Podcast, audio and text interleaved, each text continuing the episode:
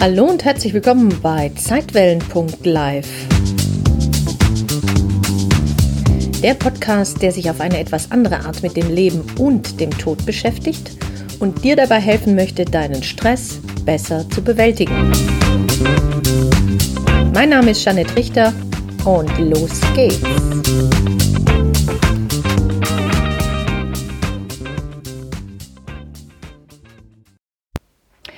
In der letzten Folge ging es ja um das Ego bzw. um deinen Ego-Verstand und was das denn überhaupt so ist. Und heute möchte ich mal weitermachen mit den drei Aufgaben, die sich dein Ego tatsächlich an die Brust geheftet hat. Also fangen wir mal an.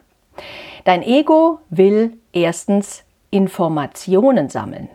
Ja, dein Ego sammelt tatsächlich über deine Sinnesorgane alles ein, was es über diese Welt zu sammeln gibt. Es will dabei alle Eindrücke verstehen und diese einordnen. Doch das ist natürlich viel zu viel. Daher versucht das Ego aus dieser Datenflut diejenigen Informationen herauszufiltern, die für dich und dein Überleben, wenn du so willst, bedeutsam erscheinen oder dein Leben bedrohen könnten. Das macht es durch Wahrnehmen, Beobachten, Be- und Verurteilen, Bewerten, Verdrängen, Fehler machen und ja auch ständiges Hinzulernen.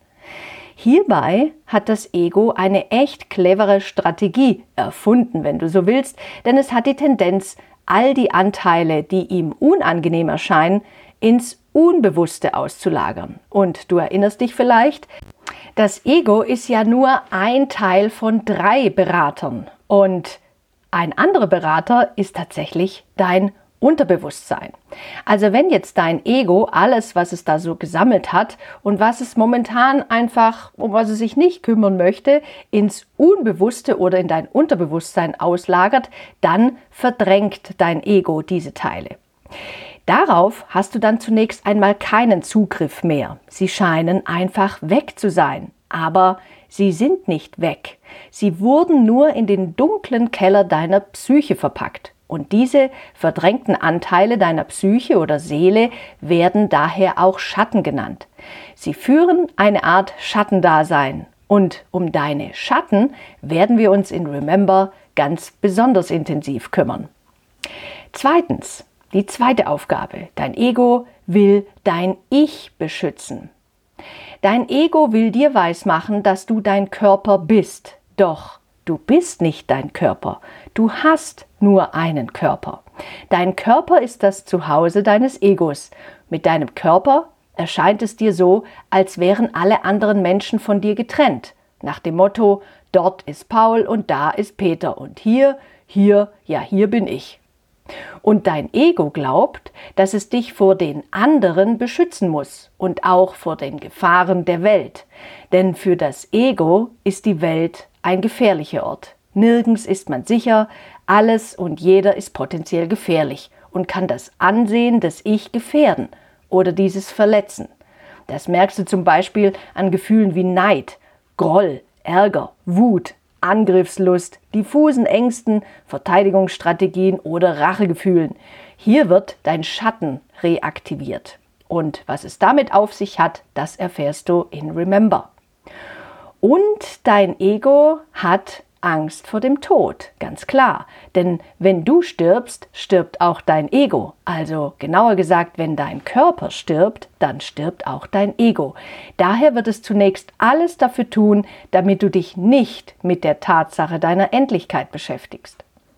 Dein Ego ist also der absurde Glaube, du seist getrennt von der Welt, den anderen, deinem Schöpfer, der Liebe, allein, einsam und verlassen, zurückgelassen in einer chaotischen Welt. Es will dich klein und abhängig halten. Es will die Kontrolle über dein Leben behalten. Und es macht dich glauben, du seist nicht gut genug, fehlerhaft oder irgendwie nicht ganz richtig. Das nennt man übrigens limitierende Glaubenssätze. Die entstehen durch dein Ego. Zudem gaukelt dir dein Ego vor, es sei du und dass es nichts weiteres gäbe. Wenn du also deinem Ego-Verstand glaubst, führt das dazu, dass du dich von deiner inneren Stimme, also dem weisen Teil in dir und deinem Unterbewusstsein, dem wissenden Teil in dir, abkoppelst und dich von der Quelle deines Lebens, ich nenne das übrigens Gott, getrennt fühlst. Dann erlebst du dein Leben als schwer und hart und glaubst, für dein Glück kämpfen zu müssen. Wenn du also vollkommen mit deinem Ego-Verstand identifiziert bist, dann glaubst du deinem Verstand, was er über dich zu sagen hat. Du glaubst seinen zumeist negativen und destruktiven Meinungen, seinen Annahmen, seinen Werturteilen und Bewertungen über dich, die anderen und diese Welt. Dann wird dein Leben sehr anstrengend und fühlt sich auch stresserfüllt an. Aber Vorsicht! Das Ego ist ein Meister im Tarnen und Täuschen. So schlüpft es auch gerne mal in Ego-Rollen und kann dann auch als dein spirituelles Ego in Erscheinung treten. Dann denkst du plötzlich, dass du schon alles weißt und verhältst dich genauso. Doch die Angst bleibt. Das ist Ego. Und es gibt noch eine dritte Aufgabe, denn dein Ego will deine Individualität sicherstellen. Dein Ego will wissen, wer du bist und was dich ausmacht. Daher stellt es häufig Fragen wie zum Beispiel, was kann ich gut, was mache ich gut, was macht mich einzigartig oder besonders, welche Eigenschaften habe ich, welche Rollen spiele ich, du kennst das vielleicht. Aus diesem Grund heftet es dir auch jede Menge Etiketten und Bewertungen ans Revers. Zum Beispiel intelligent, doof, schlau, witzig, groß, schlank, gut aussehend, stark, schwach, Mutter, Vater, Tochter, Sohn, Bankangestellter, Lehrerin, Deutsche, Europäer, Veganer und so weiter und so weiter. Dadurch wird dein Ego zu deinem Ich. Es hält sich für dich und trennt dich damit aus dem Wir und dem alles, was ist. Aber es ist damit auch Antrieb für dein Wirken hier in der Welt. Daher ist dein Ego weder schlecht noch unnütz, sondern du kannst es nutzen, um dich wieder an deine wahre Natur zu erinnern. Dann wird dein Ego zu einem wirklichen Berater. Deshalb bin ich meinem Ego auch oft sehr dankbar und habe eine andere Haltung zu ihm oder ihr entwickelt. Und wie du vielleicht schon mitbekommen hast, nenne ich mein Ego liebevoll Amy. Und wie es dazu kam, erfährst du eben auch in Remember oder auch hier in der ein oder anderen Podcast-Folge.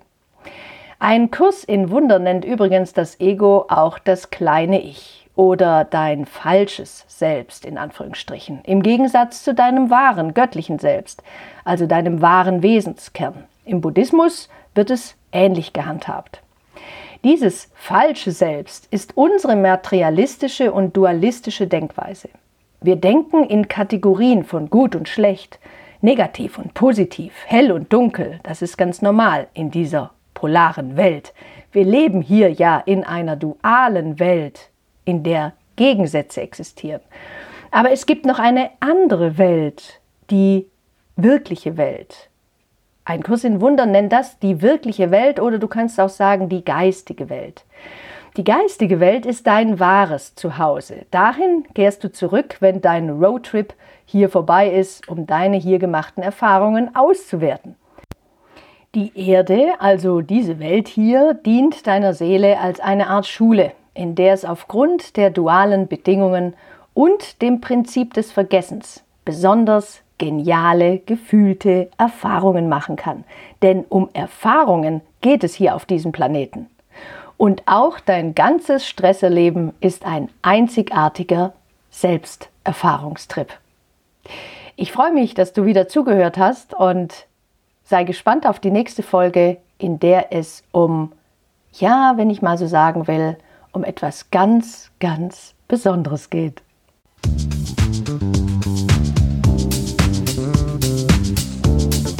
Vielen Dank fürs Zuhören und wenn dir diese Podcast-Folge gefallen hat, dann freue ich mich sehr über deine Bewertung auf iTunes. Wenn du mehr erfahren möchtest, dann schau doch gerne mal auf www.janettrichter.de vorbei. jeanetterichter.de ein N Doppel T.